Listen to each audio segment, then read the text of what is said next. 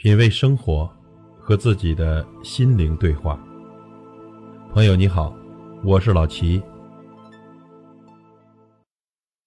今天呢，跟您分享一篇文章：人生在世，需要一点高于柴米油盐的品相。来自于公众号“悟道精致生活”。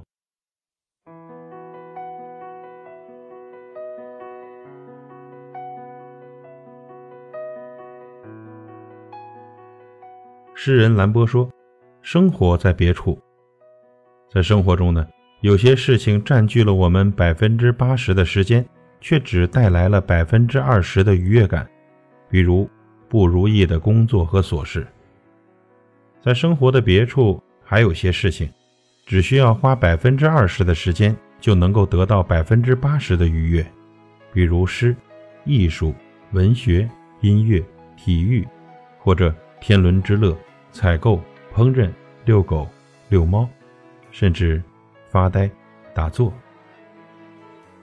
人生有所热爱，不仅可以看到生命的另一种可能，也能在跌落谷底时，可以有一束光帮我们照亮爬上去的台阶。正如王尔德所说：“生活在阴沟里，依然有仰望星空的权利。”生活满地都是鸡毛，我们更要抬头看看月亮。很多人都知道马未都是收藏家、作家，但可能不知道他年轻时下过乡、当过工人。改变他的，正是在那个贫瘠的岁月里对文学的热爱。下乡时，他忙完了一天的活计，别人无所事事，他呢读名著、写小说。他回城后当了铣工，每天用最快的速度干完活，就让机床在那里慢慢的空转，接着。一溜烟儿地跑进工厂的图书馆，阅读各种杂书。在很长的时间里，那个图书馆常常只有他一个人。一个心中有热爱的人，骨子里装满天真。他们不会甘于现状，永远向往着明亮的世界。靠着一腔热爱与坚持，他写的《今夜月儿圆》得以在中国青年报上发表。马未都一炮成名，七十多天后。他就到中国青年出版社报道，当了一名编辑。热爱给他生命开启了另一种可能，并且实现了这种可能。很多时候，我们深陷生活的一地鸡毛中，心中的热爱呢，慢慢的被遗忘，少年的热血渐渐的冷却。突然间，才发现我们按照量产的轨迹走完了大半辈子，我们与别人无异。所幸的是，我们平凡；不幸的是，我们平庸。命运尽是变数。多年以后，你会感激当年那个无用的热爱，竟导演了忠于内心的人生轨迹，给有限的生命带来无限的可能。李安成名之前，在家当了六年的家庭主妇。那段日子呢，他闲赋在家，没有了收入，于是主动承担了家务。日复一日，家事的繁琐也耗尽了他的精力，吞噬了他的自尊心。他甚至一度想改行学电脑，幸好那妻子对他说：“学电脑的那么多，不差你李安一个。”面对这段经历，他笑言：“如果我有日本丈夫的骨气，早就切腹自尽了。”可这些，并没有让他绝望，他心中还有电影。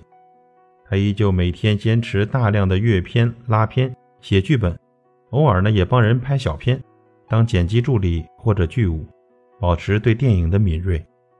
终于，时机成熟了，他凭借推手获得了荣誉，走出了人生的低谷。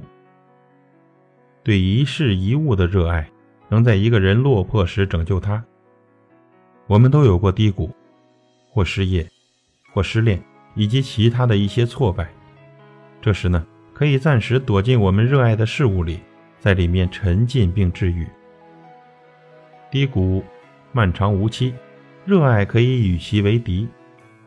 尼采说过：“一个人知道自己为什么而活，就可以忍受任何一种生活。”人生若低谷，向上攀爬时，也要学会忍耐黑暗，而热爱正是那一束光，照亮走出低谷的路。李宗盛六岁那年，操着一把破烂的尼龙吉他，学会他人生的第一个和弦。从那时候起，他的一生跟吉他就密不可分。他说过，在二十出头时，完全不知道人生会是什么样子。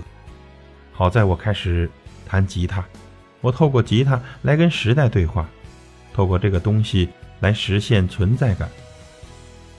二零零一年，李宗盛无奈离开滚石，三年后又和林忆莲离婚，事业和婚姻给了他重重的一击。让这个四十多岁的男人淡出歌坛。他越过一座座山丘，发现对吉他热爱如初，于是当起了木匠，做起了吉他。一直以来，他都没有淡化对吉他的热忱。九十年代就常去拜访隐居山林的琴师，学习制造吉他的工序，远赴万里寻找好木料。其实当木匠曾是少年李宗盛的梦想，中年。终于实现了。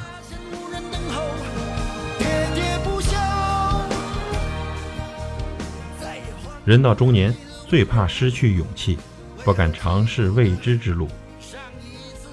三毛说：“当你连尝试的勇气都没有，你就不配拥有幸福，也永远不会得到幸福。所以，庸庸碌碌成了中年困境，背负的东西越来越重。”步履愈沉，愈不敢迈步；想改变又不敢动的无力感时刻充斥周身。人永远回不到过去，只有不断的凝望未来。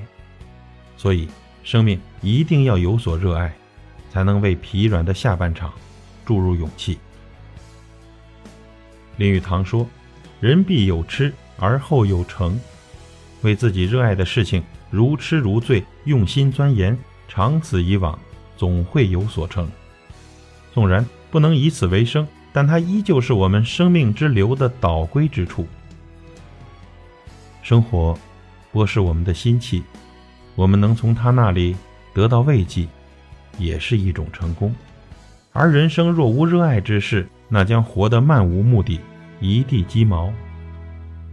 愿你终能找到一生所爱，从此无所畏惧。